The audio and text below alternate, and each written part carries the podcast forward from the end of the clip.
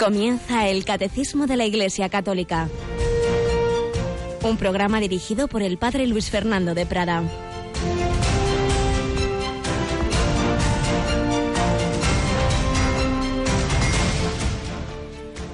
Saulo, Saulo, ¿por qué me persigues? ¿Quién eres, Señor? Yo soy Jesús, el Nazareno, a quien tú persigues. Alabados sean Jesús, María y José. Muy buenos días, muy querida familia de Radio María. Obviamente ya sabéis a qué momento histórico pertenecen estas frases. Hoy la Iglesia celebra la conversión de San Pablo. Solemos celebrar a los santos en el día de su muerte. En algún caso también su nacimiento, como San Juan Bautista, por supuesto, la Virgen María. Pero rara vez celebramos además su conversión. Pero este es el caso de San Pablo, porque fue uno de esos acontecimientos que cambió la historia de una manera radical.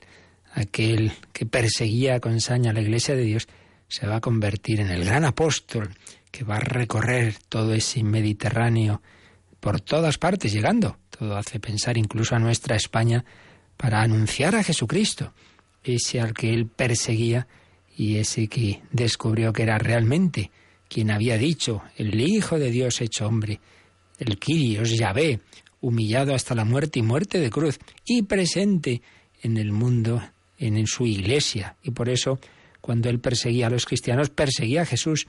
Saulo, Saulo, ¿por qué me persigues? Yo soy Jesús, a quien tú persigues. Pues queridos hermanos, pensemos que a cada uno de nosotros el Señor nos llama por nuestro nombre, donde hemos oído Saulo, pon tu nombre, Pedro, Juan, María, Isabel, y el Señor te dice, ¿por qué me persigues? Si no será con esa persecución sangrienta, pero puedes perseguirme con tu frialdad, con tu falta de caridad con tus hermanos, con tu tibieza, con tu indiferencia, con tu avaricia, con tu lujuria. ¿Por qué me persigues? Porque cuando hacemos daño, cuando no hacemos todo lo que deberíamos hacer, es al Señor. Al final tuve hambre y no me disteis de comer. Jesús está presente en nuestra tierra, en nuestra historia, sí, está en el cielo, pero también se ha quedado en la tierra, está en la Eucaristía. ¿Por qué me persigues cuando pasas de mí en la Eucaristía o cuando comulgas mal? Pero ¿por qué me persigues también cuando no me atiendes en los enfermos, en los pobres, en los necesitados, en los que no me conocen, cuando no hablas de mí?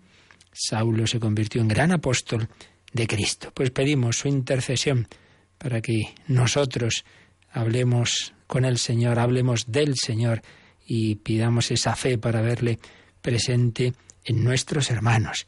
Y vivamos este día en espíritu de oración.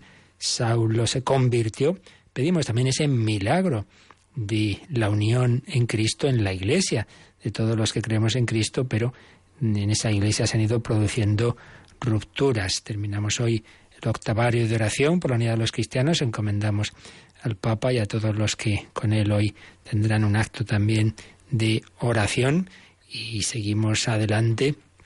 En este día tenemos con nosotros a Yolanda Gómez. Buenos días, Yoli. Muy buenos días, padre. Bueno, también nosotros ayer vivimos un día muy bonito con infinidad de mensajes, de testimonios, de, de acción de gracias por lo que Dios está haciendo, ¿verdad? En España a través de Radio Media, que ayer cumplía 19 años, así que 19 y un día vamos a por los 20, ¿verdad? Ahí vamos caminito a caminito, siguiendo las huellas del Señor esas huellas que Saulo descubrió y que el Señor le dijo, pues ya se te dirá lo que tienes que hacer. Y nada, fue bautizado, entró en la iglesia y de perseguidor se convirtió en ese gran apóstol. También nosotros queremos extender el Evangelio. Se ha escrito que si San Pablo hubiera habido en nuestro tiempo, hubiera sido periodista como tú.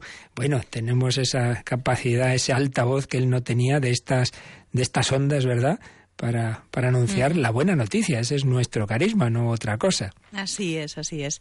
Pues ahí estamos. Yo creo que si San Pablo hubiera nacido en esta época, habría sacado mucho partido de todo, de todas estas redes sociales y todos los medios de comunicación.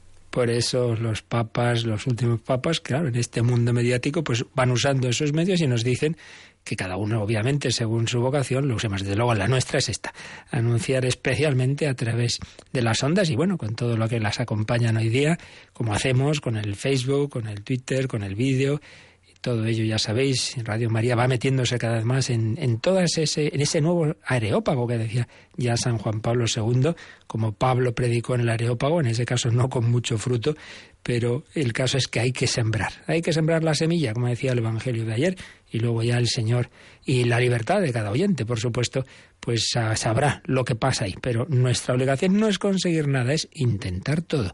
No es recoger, es sembrar. Pues a sembrar hoy, en este día de hoy, ¿cómo sembró ese nuevo San Pablo que fue el Padre Llorente? Vamos terminando la selección que hemos ido haciendo de retazos de sus memorias. San Pablo, Padre Llorente, la Iglesia sigue las huellas de su Señor. Si Cristo fue perseguido, la Iglesia lo será, y lo es. Luego escucharemos una canción que nos habla de esa Iglesia perseguida. Pues nada, todo ello nos ayuda a profundizar justamente en el tema que estamos viendo, y es que la Iglesia no es una mera institución humana, sino que es Cristo prolongado en el tiempo y en el espacio. Cristo es la cabeza, nosotros los miembros. Jesús nos da su espíritu, Jesús no nos ha abandonado. Yo estaré con vosotros todos los días hasta el fin de los tiempos.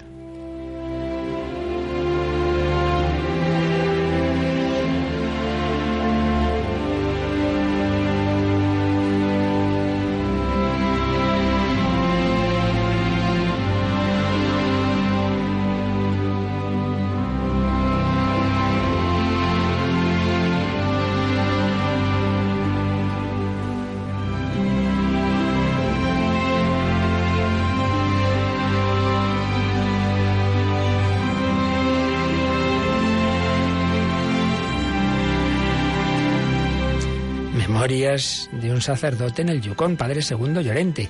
Ayer comenzábamos a leer ese capítulo en el que nos contaba que decidió irse a una isla desierta, el Padre Llorente, para hacer una semana el solo de ejercicios espirituales, de pleno retiro.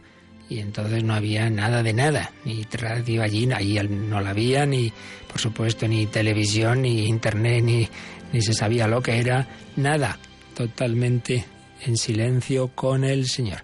Nos hace unas reflexiones a, propósito del silencio y del retiro que él aplica especialmente a los sacerdotes, pero en la medida en que todo cristiano debe ser un apóstol y un consagrado a la evangelización, la podemos aplicar a todos nosotros. Escribía así el padre Llorente. Mi idea al ir a la isla de las zanahorias era decirle al Señor que allí me tenía toda una semana a su entera disposición, sin hacer absolutamente nada más que escucharle a Él. En nuestro quehacer diario tenemos tiempo para todo, excepto para rezar. Pues qué verdad es. Tenemos tiempo para muchas cosas y no la tenemos para el Señor. Tenemos tiempo para todo, excepto para rezar. El Señor está esperando constantemente hasta que llegue su turno, pero raras veces llega, porque siempre hay algo que se interpone a ver cuándo voy a hacer hoy la oración, por la mañana no, a mediodía no, ya por la tarde, bueno, ya antes de acostarme, nada, llega la noche muerto de sueño, otro día sin hacer oración. Aquí yo tenía una semana entera. Habla, Señor, tu siervo está dispuesto ahora. Para muchos, Cristo es un extraño. Vemos al Señor distante como un ser abstracto, perdido en algún lugar en las nubes. Eso explica por qué algunos curas dicen misa diariamente y sin embargo acaban abandonando el sacerdocio y ya está perdiendo la fe. Y es porque no hay un conocimiento de Cristo, un verdadero interés en estudiarle más de cerca. No existe un esfuerzo para intimar más fuertemente con Él. En otras palabras, Cristo y el sacerdote en estos casos no son verdaderos amigos. Pues lamentablemente puede ocurrir, sí, Parece mentira, ¿verdad? sacerdote que celebra la misa, pero si no tiene su intimidad con el Señor, su tiempo diario de oración, pues al final se le va convirtiendo en un extraño. Hace cosas, pero con, con una frialdad. Y como os decía, esto apliquémoslo a todo cristiano comprometido en el apostolado. Puedes hacer muchas cosas, pero que no broten del amor. Por eso, Marta, Marta, anda sin quite nerviosa muchas cosas, solo una es necesaria. Empieza por ponerte aquí a mis pies. No os llamo siervos, os llamo amigos. La amistad necesita tiempo de diálogo. Sigo leyendo el Padre Llorente. Recomiendo a todo sacerdote y digamos a todo cristiano comprometido que pase una semana entera en soledad junto al Señor. con un espíritu de fe y humildad. El Señor le colmará de divina luz y de esta manera verá las cosas desde el punto de vista que las ve Dios. Y quizás uno de los primeros cambios que note sea el desorden que regula su vida. Él verá enseguida que debe distanciarse de cada una de las formas de atadura. Tabaco, bebida, televisión, literatura basura, comida delicatessen, viajes. Denle al Señor una oportunidad. Mantengan el silencio. Mediten al pie del altar. Dios hará el resto.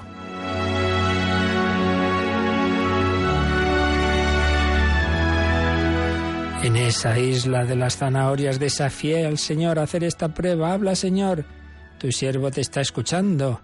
Como Samuel fue instruido a responder. El poder de Dios se manifiesta a sí mismo hablando al alma sin decir una palabra. Dios inunda el alma de luz. El alma ve, comprende, entiende y al mismo tiempo siente una fuerza divina que viene hacia ella en su rescate y esto va acompañado de una paz interior profunda. El alma se da cuenta de que esto es bueno para ella y se vuelve insaciable, queriendo más y más, pero también se percibe de que el Señor no va a ser manipulado. Él es el jefe, Él está en todo momento a cargo de la situación y no está para tonterías. Si el alma vuelve a su estado anterior, a los tiempos pasados, se encuentra a sí misma pobre, ignorante, ciega, débil, entonces comprende que todo el problema parte de ella. Tiene que postrarse de rodillas de nuevo y rogar como lo hiciera el hijo pródigo. Esta es la meta de los retiros anuales, donde el alma evalúa sus pérdidas y ganancias. Pues sí, una llamada, cada uno según su vocación y sus posibilidades, a tener esos tiempos especialmente dedicados a la oración, recogimiento, en silencio, retiros, ejercicios espirituales, cursos de retiro, cursillos de cristiandad, bueno, llámense como se llamen, pero tiempos fuertes dedicados al Señor, a ese diálogo íntimo con Él, a esa vida de oración, porque si no acabamos siendo eso, activistas, hacemos cosas, pero no tenemos ese amor, esa amistad. ¿Nos llamo siervos, os llamo amigos? Bueno, pues el amigo habla con el amigo, tratar de amistad con quien sabemos que nos ama, decía Santa Teresa, que es la oración. Y eso no es solo para las carmelitas o los sacerdotes, para todo cristiano. Santa Teresa enseñó a su padre a hacer oración mental, no solo a decir oraciones vocales, que ella también apreciaba mucho, por supuesto, y hay que hacerlo y hacerlas bien, pensando en lo que decimos, pero también tiempos de silencio. Y de vez en cuando, pues esos tiempos más fuertes de, de retiro con el Señor. Pues así se lo pedimos para que como todos los santos podamos desde la oración ir al apostolado. San Pablo se retiró un largo tiempo al desierto antes de, de irse a predicar ese Jesucristo que había conocido. Pues le pedimos a él y a todos los santos que nos ayuden a vivir así, en ese espíritu de unión con Cristo y dando testimonio de Él en el mundo.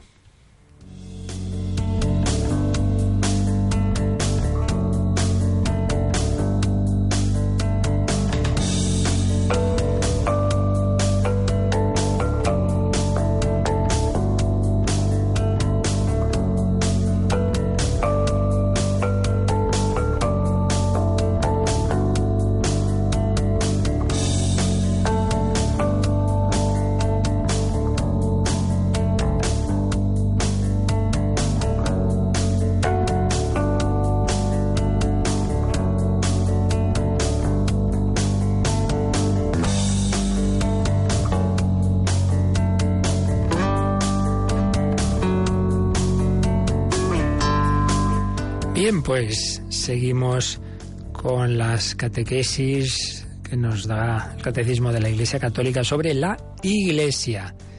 Obras del Espíritu Santo, en primer lugar la Iglesia, creo en el Espíritu Santo y en la Santa Iglesia Católica. Vimos los nombres de Iglesia, Iglesia, Eclesía, Convocación, Kiriaké, la que pertenece al Señor, asamblea litúrgica, asamblea comunidad local, comunidad universal de los creyentes y tras los nombres los símbolos, las diversas imágenes, porque toda realidad teológica supera lo que sería un concepto, una palabra, una idea y le viene bien completar el concepto que es verdadero, pero siempre se queda corto completarlo con imágenes que a su vez hay que integrar una con otra, no son excluyentes, son complementarias, porque todos los misterios divinos pues superan nuestra mente y entonces se van expresando de distintas formas que repito, pues cada una de ellas da unos matices que no hay que contraponer, sino que hay que integrar.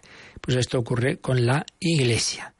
Junto a esos nombres que hemos estado viendo, en, el, en la escritura aparecen diversas imágenes. Imágenes que ya comienzan en el Antiguo Testamento y se toman de ella y que veíamos que fundamentalmente son la de pueblo de Dios, pero luego en el Nuevo Testamento se van a aplicar otras distintas imágenes, aunque en el fondo eh, se pueden reducir a un par de ellas, como, como iremos viendo. Bueno, pues ya lo estamos empezando a, a comentar con el primer número que aparece en este apartado de los símbolos de la Iglesia. Nos quedábamos en él, pero vamos a retomarlo porque no lo acabamos de explicar. El número 753 sobre esas imágenes y símbolos de la Iglesia. 753. Releemos, Yolanda. En la Sagrada Escritura encontramos multitud de imágenes y de figuras relacionadas entre sí, mediante las cuales la revelación habla del misterio inagotable de la Iglesia. Las imágenes tomadas del Antiguo Testamento constituyen variaciones de una idea de fondo, la del pueblo de Dios. En el Nuevo Testamento todas estas imágenes adquieren un nuevo centro por el hecho de que Cristo viene a ser la cabeza de este pueblo, el cual es desde entonces su cuerpo. En torno a este centro se agrupan imágenes tomadas de la vida de los pastores, de la agricultura, de la construcción, incluso de la familia y del matrimonio. Así pues, multitud, multitud de imágenes y de figuras relacionadas entre sí. Como decíamos, pues ninguna excluye las otras, sino que dan matices que hay que relacionar. Y se nos ha dicho que las imágenes tomadas del Antiguo Testamento son variaciones en torno a una. ¿Cuál? la del pueblo de Dios, obviamente, que era Israel el pueblo que Dios había formado, el Dios, el pueblo que Dios había sacado de Egipto, que había conducido por el desierto, al que le había dado una tierra, la tierra prometida, al que había gobernado a través de esos personajes que llamábamos los jueces, al que luego pues le pide el pueblo un rey, entonces instituye esa monarquía, es el pueblo de Yahvé, el pueblo de Dios y se constituye, digamos, de una manera oficial así, particularmente en aquella asamblea que Dios convoca, convocación, eclesia, en el monte Sinaí, Éxodo capítulo 19, como vimos, y establece esa alianza con él. Tú serás mi pueblo, yo seré tu Dios, tú te comprometes a observar la ley, a fiarte de mi palabra, una palabra que Dios da, decálogo, diez palabras, decálogo, las palabras fundamentales de la ley de Dios, son esos diez mandamientos, y yo te guiaré, tú serás mi pueblo, yo seré tu Dios, tú te comprometes a, a cumplir la ley, lo firmamos en la alianza. Entonces se sella una alianza con sangre de animales que por un lado se esparce sobre una, una mesa litúrgica, sobre doce piedras, representa ese altar, representa a Dios, y luego esa sangre se echa también sobre el pueblo. ¿Qué significa? Que se comparte la misma vida. Sangre, símbolo de la vida. El pueblo y Dios comparten la vida, la misma vida, la vida divina, y, se sella con esa sangre. Bueno, todo eso en el Antiguo Testamento, el pueblo de Dios. De ahí se parte. Y las imágenes eh, varias mm, que, también va a haber, pues son variaciones como se dice en la música, variaciones en torno al mismo tema del pueblo de Dios. Eso se integra, se recoge en el Nuevo Testamento, pero con un, nuevo centro muy importante. Y es que lo que era ese Yahvé, que hablaba, por así decir, desde el cielo, ahora es Jesucristo, el Quirios, el Señor. Dios hecho hombre, ese que ha caminado por nuestra tierra, es la cabeza de ese pueblo. El nuevo Moisés, pero no simplemente digamos como líder externo, sino que aquí aparece otra imagen. Junto a pueblo de Dios aparece otra imagen clave, que esta ya es específica del Nuevo Testamento, el cuerpo de Cristo. No es un pueblo unido por vínculos externos, sino como están los miembros de un cuerpo unidos entre sí, alimentados y vivificados por la misma sangre y guiados por la misma alma. Bueno, pues es que este pueblo de Dios que es la Iglesia, es ese cuerpo del que Cristo es la cabeza, el Espíritu Santo es su alma. Por eso dice Cristo viene a ser la cabeza de ese cuerpo que es desde entonces, de ese pueblo que es desde entonces su cuerpo. Y entonces es este el centro, el centro mm, desde el cual hay que interpretar todas las demás imágenes. Las imágenes diversas de la Iglesia siempre mm, a su vez son variaciones en torno a la idea del cuerpo de Cristo. Él es la cabeza, nosotros sus miembros.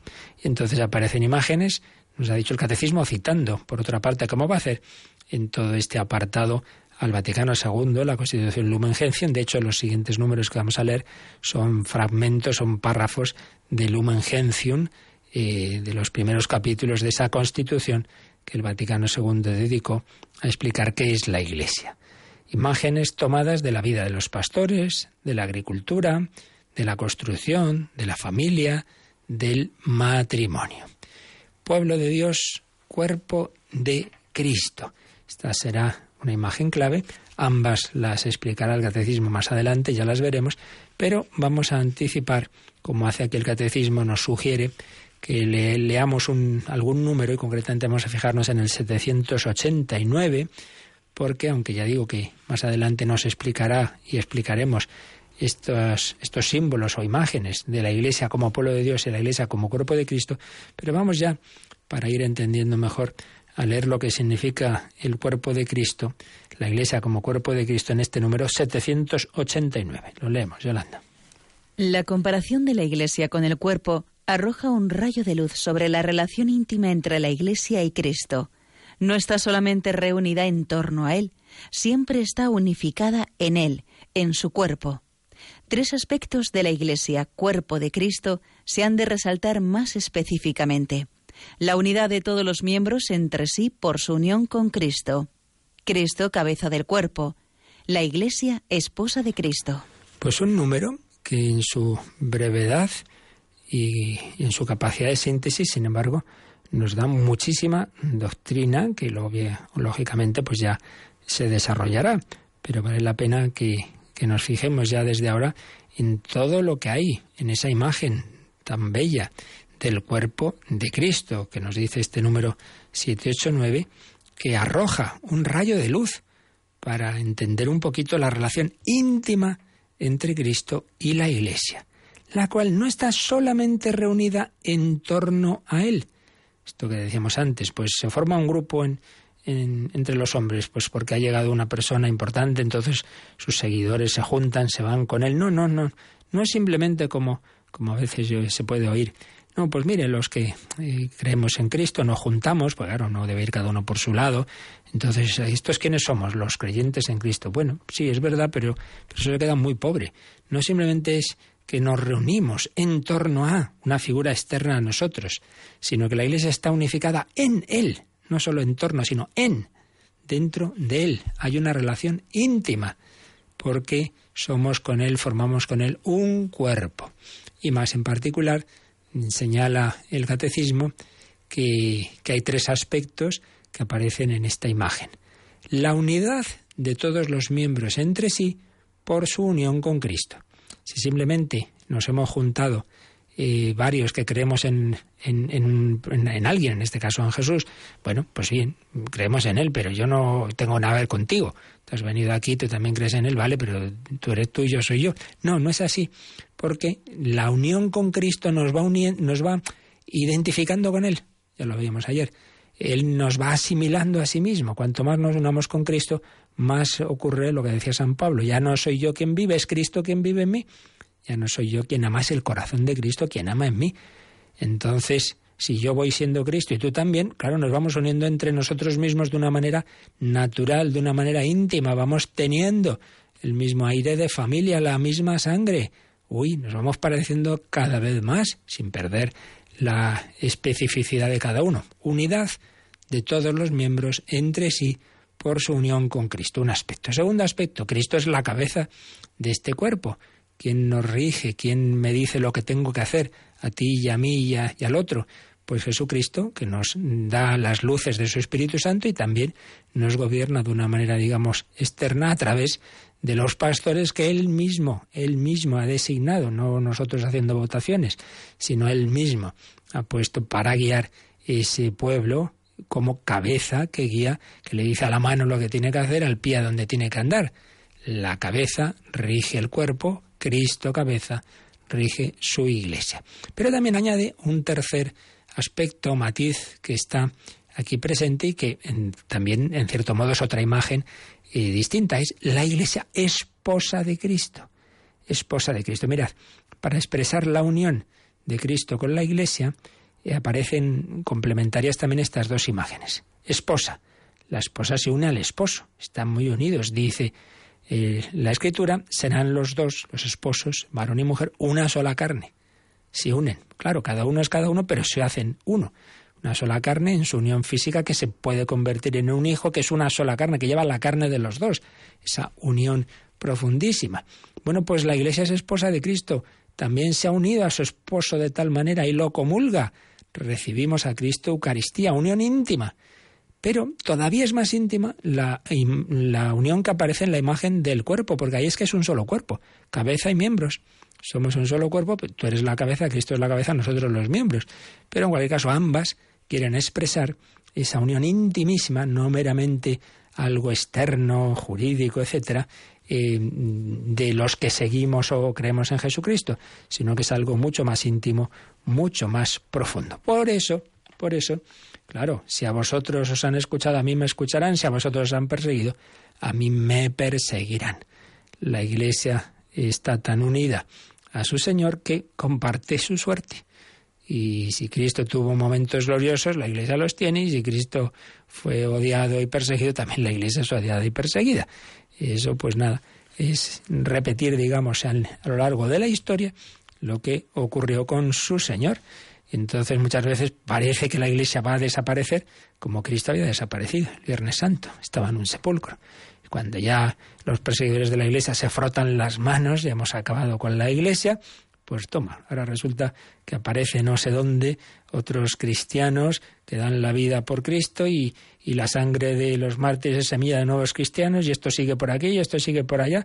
Esta es la historia de ya 20 siglos, siempre igual. ¿Quién podía humanamente pensar que entre el poderosísimo imperio romano, poderosísimo jurídicamente, eh, organizativamente, militarmente, y una banda de desarrapados que decían que, que su Dios era un crucificado, ¿quién podía pensar que, que iba a ganar ese grupo de cristianos? Pues así fue acabó cayendo el imperio romano y ahí sí, 20 siglos después, la iglesia. Y es impresionante pensar que ese centro físico, por así decir, de la iglesia que tenemos en la Basílica de San Pedro, ese altar donde cada papa, sucesor de Pedro, celebra la Santa Misa, bajo ese famoso baldaquino, bueno, pues ese altar, según las excavaciones que se hicieron hace unos 50 años, está edificado justamente encima de la tumba donde los primeros cristianos enterraron al primer papa, San Pedro martirizado esa continuidad. Lo habían matado, esto hemos acabado con los cristianos, pues ya, ya. Veinte siglos después, el sucesor de Pedro sigue celebrando la Eucaristía donde se hace presente Jesucristo. Ahí, no, no. Eh, no, no consiguen acabar con la Iglesia porque no es algo humano, porque es de Cristo. Tiene la parte humana de nuestra fragilidad y de nuestros pecados, pero en último término la lleva el Señor. La historia se repite. Uno y otros imperios y perseguidores pues siempre piensan que han acabado con la Iglesia. Cuando en tiempo de Napoleón fue elegido el Papa Pío VI, la prensa francesa publicó Pío VI y último, como diciendo, ya no va a haber más papas, esto se va a acabar. Ya, ya, ya lo hemos visto. Muy bien, pues pedimos al Señor que nos dé esa fe en esa presencia de, de suya en la Iglesia. Él es el que la guía, Él es la cabeza y que no nos extrañe que la Iglesia comparta la suerte de su Señor también en la persecución. Bueno, Pablo, Saulo perseguía a la iglesia, se convirtió en San Pablo. Recemos por los perseguidores actuales de la iglesia, para que también ellos se encuentren con el Señor, para que se den cuenta de que Jesucristo también es su Salvador.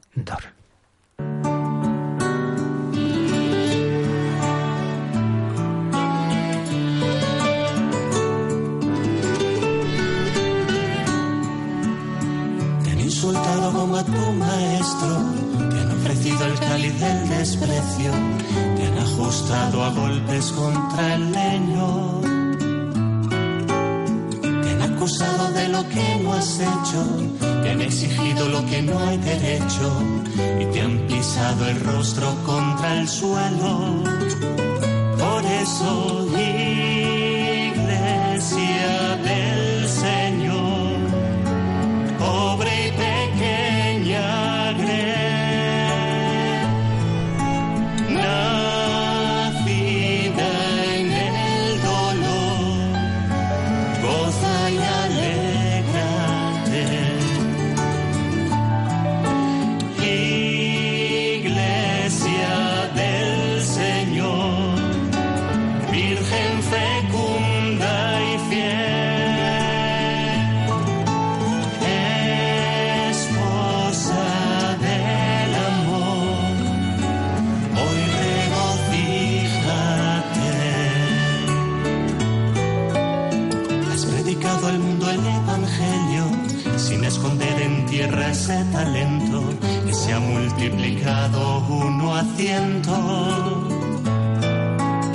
Has perdonado el odio y en silencio te has sacudido el polvo del desierto, convirtiendo en amor en sufrimiento. Por eso,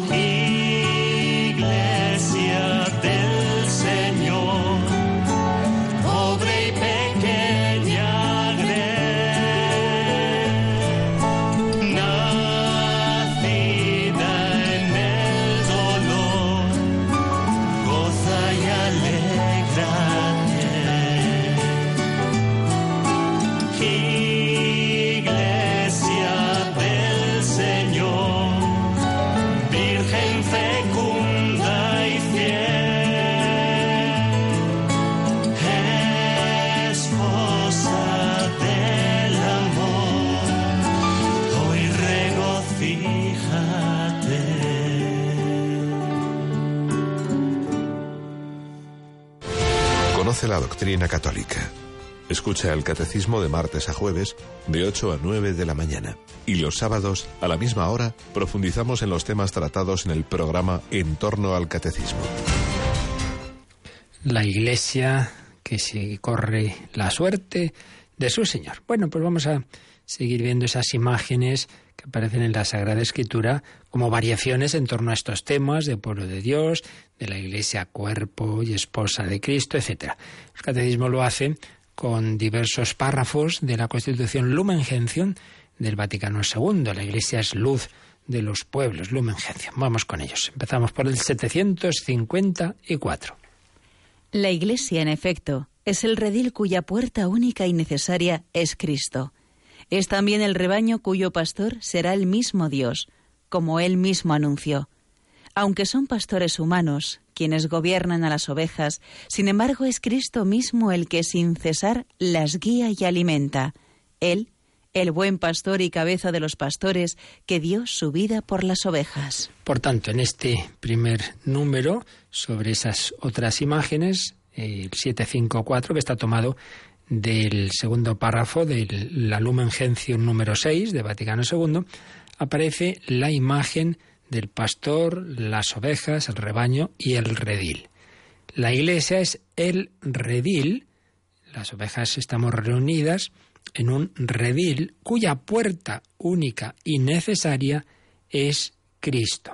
Claro, aquí la referencia es el capítulo 10 de San Juan, esa imagen del pastor aparece en distintos lugares de la escritura, pero especialmente está desarrollado en ese capítulo 10.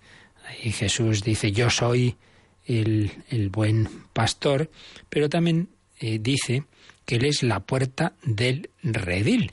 En verdad, os lo aseguro, el que no entra por la puerta al redil de las ovejas, sino que salta por otra parte, ese es bandido y ladrón. En cambio, el que entra por la puerta, ese es el pastor de las ovejas. Bueno, de nuevo vemos que hay imágenes que no hay que contraponer, sino que se complementan. Cristo es el pastor, pero también es la puerta. ¿Qué quiere esto decir? Bueno, pues que el único camino para llegar a, Dios es Jesucristo, camino, verdad, vida y puerta. Puerta, puerta para ese, ese acceso con, de, para llegar a nuestro destino, a Dios, en definitiva, a la Santísima Trinidad, a contemplarle cara a cara en el cielo. Pues cuánta gente a lo largo de los siglos dice, no, no, yo soy el que eh, interpreta bien el Evangelio, yo soy el, el Salvador, mire usted, ese es bandido y ladrón. Yo me fío de Jesucristo que ha dado la vida por mí, usted no. El que entra por la puerta, ese es el pastor de las ovejas. Puerta del redil. Pero especialmente la iglesia se compara con el rebaño. ¿Y quién es el pastor de este rebaño? Bueno, esta es una imagen ya de mucho sabor y tradición desde el Antiguo Testamento y que muchísimas veces rezamos eh, con el famosísimo Salmo 23-22 que aparece con frecuencia en la liturgia, es uno de los que más se reza en los, en los funerales, porque Jesús es el buen pastor que conduce a las ovejas a la vida eterna, hacia esos pastos de agua viva, y a esas fuentes de agua viva y a esos pastos que nos alimentan de verdad. Jesús es el buen pastor. La imagen, como digo, está en el Antiguo Testamento. El Catecismo, el Lumen en definitiva, cita Isaías 40, 11, eh, donde dice, como un pastor apacienta su rebaño, él, el Señor, con su brazo recoge los corderos, los lleva en su regazo y conduce a las madres. Fijaos qué ternura, cuando a veces se dice que el Antiguo Testamento es el Dios justiciero, pues yo no sé si esas personas han leído a fondo el Antiguo Testamento. Como un pastor apacienta su rebaño, no es un apacentar a gritos y a piedras, sino él con su brazo recoge los corderos, los lleva en su regazo, conduce a las madres. Isaías 40. Pero sobre todo, eh, así como está el capítulo 10 de San Juan, Discurso del Buen Pastor, hay también toda, todo un desarrollo de este tema de Yahvé como pastor del pueblo en el capítulo 34 de Ezequiel. Y, por ejemplo, el 34, 11 y 12 dice el Señor, aquí estoy yo, yo mismo me interesaré por mis ovejas y cuidaré de ellas, yo mismo.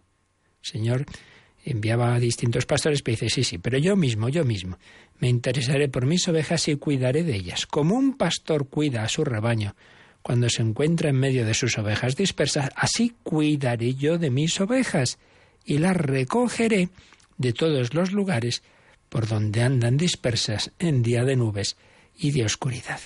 Bueno, el Señor estaba haciendo una profecía de que Él iba a bajar y ser Él mismo el pastor, ya no simplemente actuar a través de sus mensajeros, de sus profetas, de sus enviados. Yo mismo cuidaré de mis ovejas y las recogeré de todos los lugares por donde andan dispersas.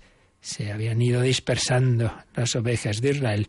El Señor iba a bajar, iba a hacerse hombre, iba a ser realmente nuestro pastor. Recuerdo la única vez que estuve hacía bastantes años en Tierra Santa, ahí en, estando en Galilea, con el profesor que nos hablaba de, de todos esos lugares, y nos fijamos precisamente que en, el monte, una tarde de sol preciosa, pues había un pastor con su rebaño. Y claro, uno dice, pues, pues eso, lo que veía el Señor, y ponía esas imágenes que él veía y las aplicaba a la iglesia.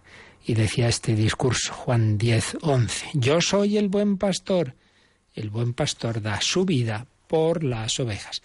Menudo pastor, no simplemente es que se esfuerza día y noche por conducir a las ovejas y llevarlas a los pastos, es que da la vida, es que las defiende. Esta frase muchas veces ha hecho que un obispo, un superior religioso, un sacerdote, pudiendo haber huido, haberse escondido en tiempos de persecución, haya dicho, no, no, yo no me puedo ir, yo tengo que quedarme con mis ovejas, si muero moriré con ellas, hay que dar la vida por las ovejas. Así ha sido.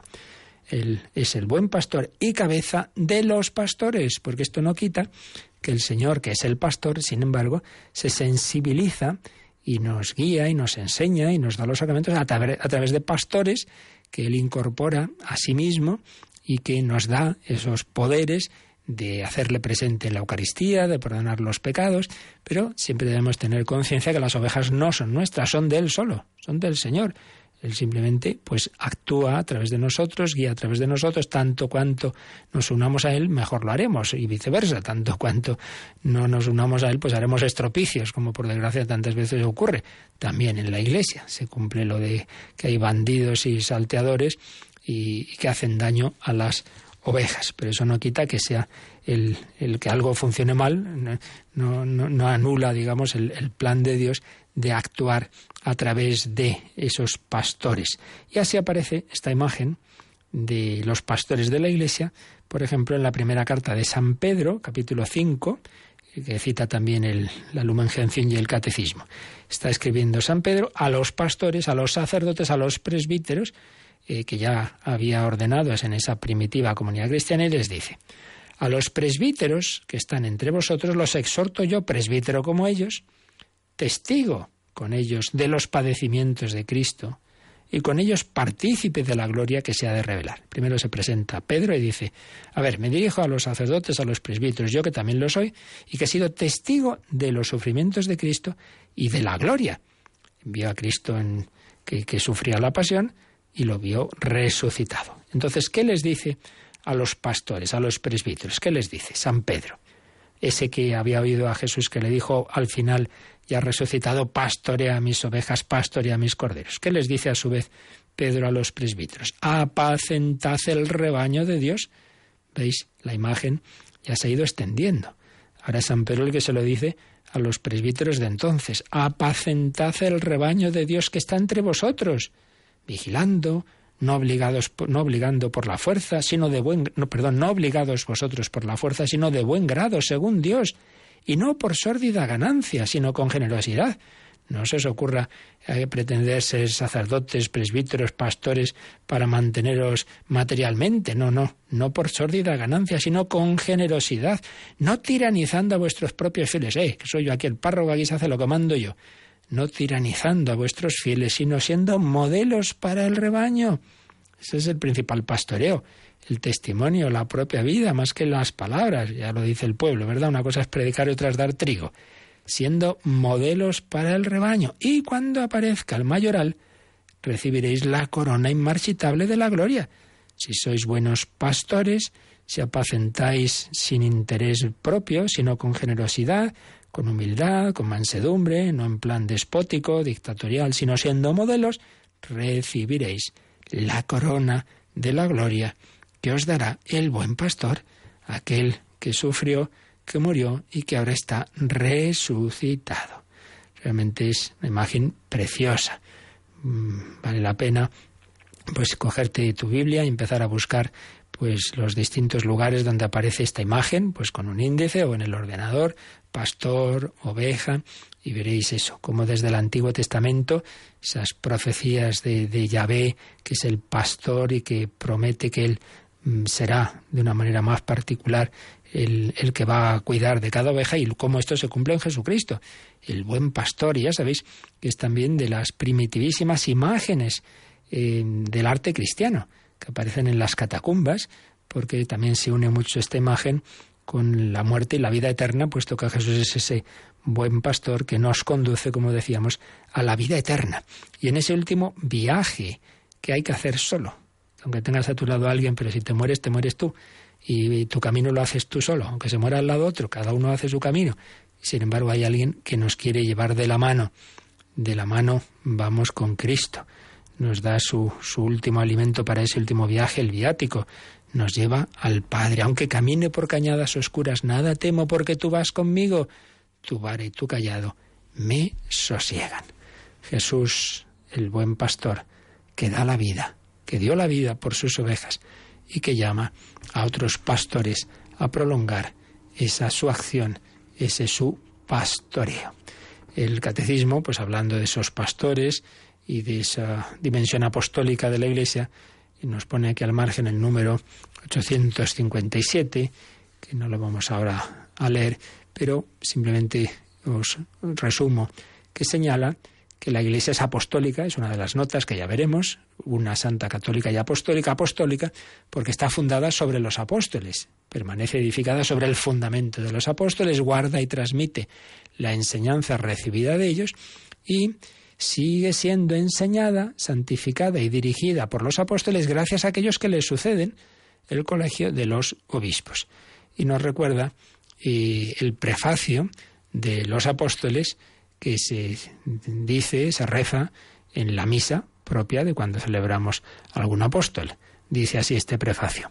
Porque no abandonas nunca tu rebaño, sino que por medio de los santos pastores lo proteges y conservas, y quieres que tenga siempre por guía la palabra de aquellos mismos pastores a quienes tu Hijo dio la misión de anunciar el Evangelio. El Señor no abandona nunca a su rebaño, sigue presente en la liturgia la imagen del pastor y el rebaño, y no lo abandona también por este motivo, porque sigue habiendo pastores eh, a través de los cuales el Señor guía a su iglesia y recibe la iglesia, recibimos los fieles, todos la palabra de aquellos mismos pastores, los apóstoles, a quienes Jesucristo dio la misión de anunciar el Evangelio. Bueno, pues nos quedamos hoy con estas imágenes, esa introducción sobre las dos imágenes clave que ya desarrollaremos, pueblo de Dios y cuerpo de Cristo, y luego ya esta imagen más particular y tan bella y tan con tantas resonancias, incluso artísticas, musicales, eh, escultóricas, pictóricas, de la iconografía cristiana, del pastor, el buen pastor, que ha dado la vida por sus ovejas y nosotros somos ese rebaño, la iglesia es ese rebaño, no en un sentido negativo, es que a veces también se usa, no, no. A cada oveja el Señor la conoce por su nombre y todos estamos bien contentos de seguir a aquel que, que, que, nos ha amado hasta el extremo. Las ovejas conocen su voz, le siguen a Él, no seguirán a un extraño, no conocen la voz de los extraños. Próximos días veremos otras imágenes, como la labranza, como como el edificio construido por Dios sobre la piedra angular, como la familia, etcétera, etcétera. Vivimos en la Iglesia, no estamos llamados a un seguimiento individualista, llamados a seguir al buen pastor. Terminamos leyendo algunos versículos más de este capítulo 10 de San Juan.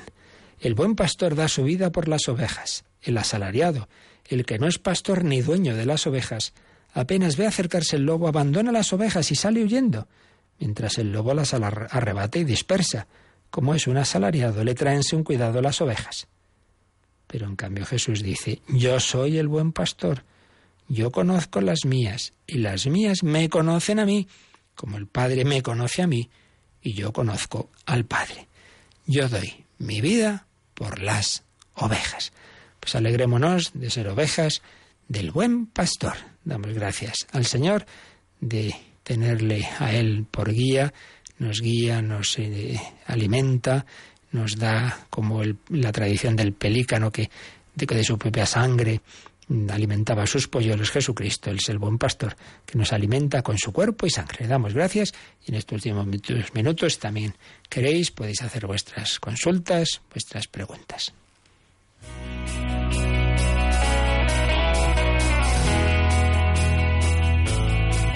Participa en el programa con tus preguntas y dudas. Llama al 91 005 9419. 91 005 9419. También puedes escribir un mail a catecismo arroba radiomaria.es. Catecismo arroba radiomaria.es.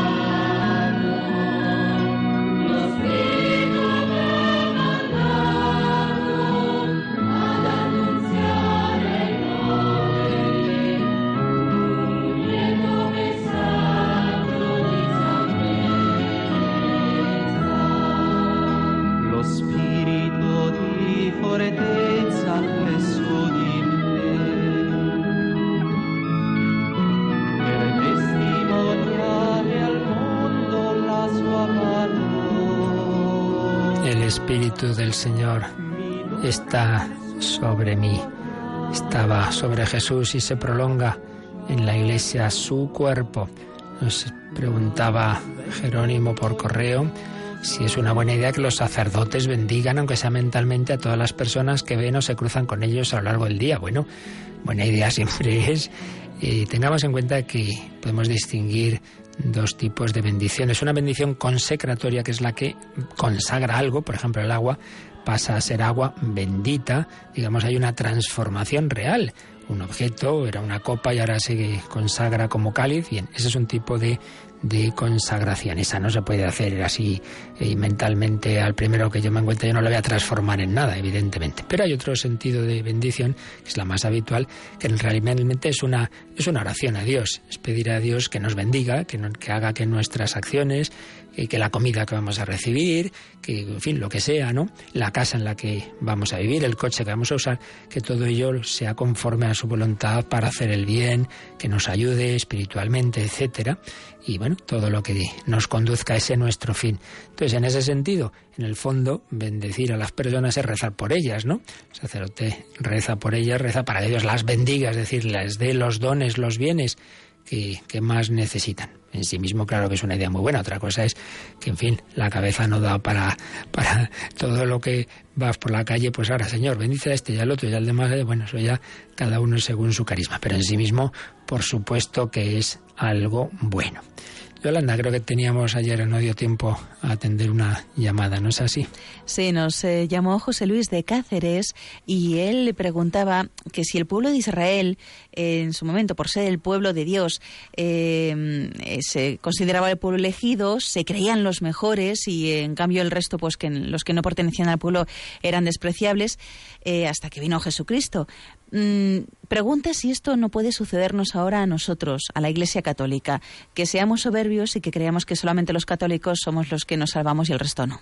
Bueno, vamos a ver. En primer lugar, dentro del pueblo de Israel, como dentro de la Iglesia Católica, pues se daban, digamos, las dos posibilidades. Claro que algunos sí caían y también pueden caer ahora en ese sentido de creernos mejores porque hemos sido elegidos, etcétera, etcétera.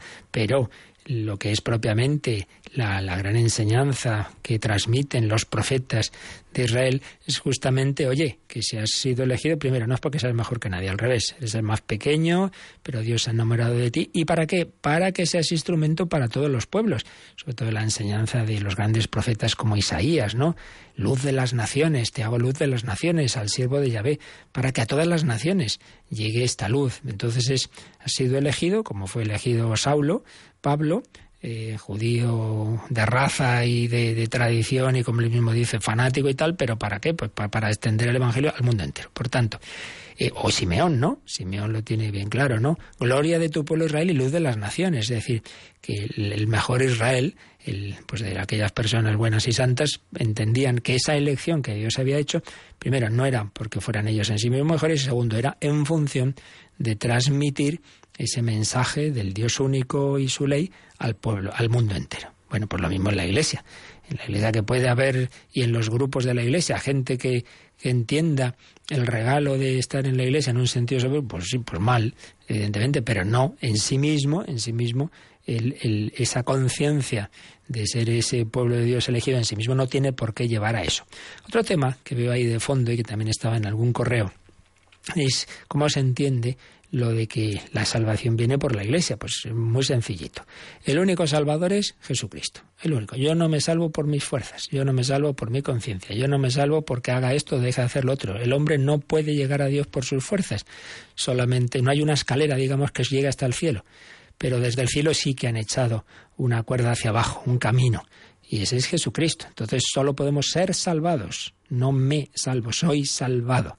No puedo llegar a la cima de la, de la montaña si no me coge el águila en sus alas. Ahora bien, ese Cristo, que es el único Salvador, ha dejado su presencia y todos los, medios que nos unen a Él, su palabra, su pastor y los sacramentos, en una iglesia que ha fundado Él. Entonces, eh, tú eres Pedro, sobre esta piedra edificaré mi iglesia. Entonces nosotros creemos que ahí en la iglesia están todos esos medios de salvación. Por el hecho de estar en ella, ya somos mejores que nadie. No, y uno puede tener todos esos medios, no usarlos y perderse y no salvarse. Y viceversa. otra persona sin culpa puede no estar en la iglesia y no tener todos los medios que tenemos nosotros y sin embargo Cristo en su corazón actúa o puede estar en una comunidad cristiana en la que tienen algunos de estos medios, la palabra de Dios, algunos sacramentos y los usa mucho mejor los digamos menos talentos que el que tiene más talentos y con esos medios los, los aprovecha de tal manera que sí que se salva y en cambio otro no.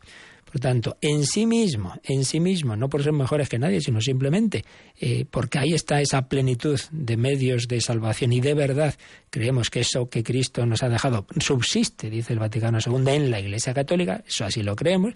Entonces el ecumenismo, también me preguntaba eh, Agustín, no significa, bueno, vamos a ver, a qué cada uno cedemos en algo. Yo renuncio al dogma de la Inmaculada, usted renuncia a no sé qué y nos unimos. No, hombre, no, nadie ha entendido así, ni en el mundo católico ni en las demás confesiones, el ecumenismo. Lo que quiere decir es, vamos primero a fijarnos en lo que nos une, vamos a rezar juntos, vamos a hacer cosas buenas juntos y a pedir a Dios que nos ilumine. Pero claro, nosotros creemos que eso no significa dejar de creer en cosas que estamos seguros que vienen de Dios. ¿no? Eso, no, eso no es el ecumenismo, no es aquí unas componendas, sino resaltar lo que nos une, porque a veces es verdad que las desuniones han venido pues, por faltas de caridad y por impaciencias y por malentendidos entonces, bueno, vamos a siempre será bueno fomentar las cosas buenas que nos unen, rezar juntos, ver esos valores que, que compartimos y rezar para que el Señor, pero no en plan de ceder, como se entiende en el mundo de hoy que es relativista y dice, qué más da una religión que otra, una iglesia que otra. Pues mire usted, o Cristo está en la Eucaristía o no está en la Eucaristía,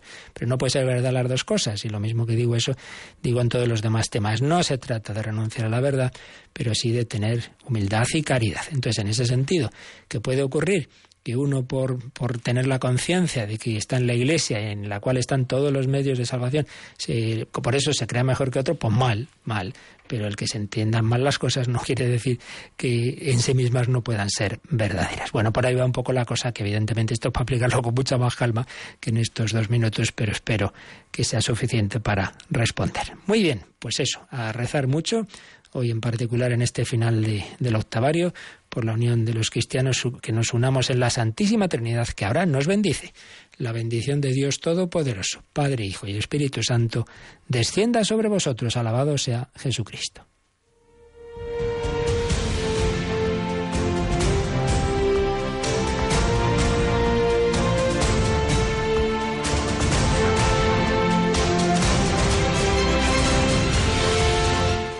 Han escuchado en Radio María el Catecismo de la Iglesia Católica. Un programa dirigido por el Padre Luis Fernando de Prada.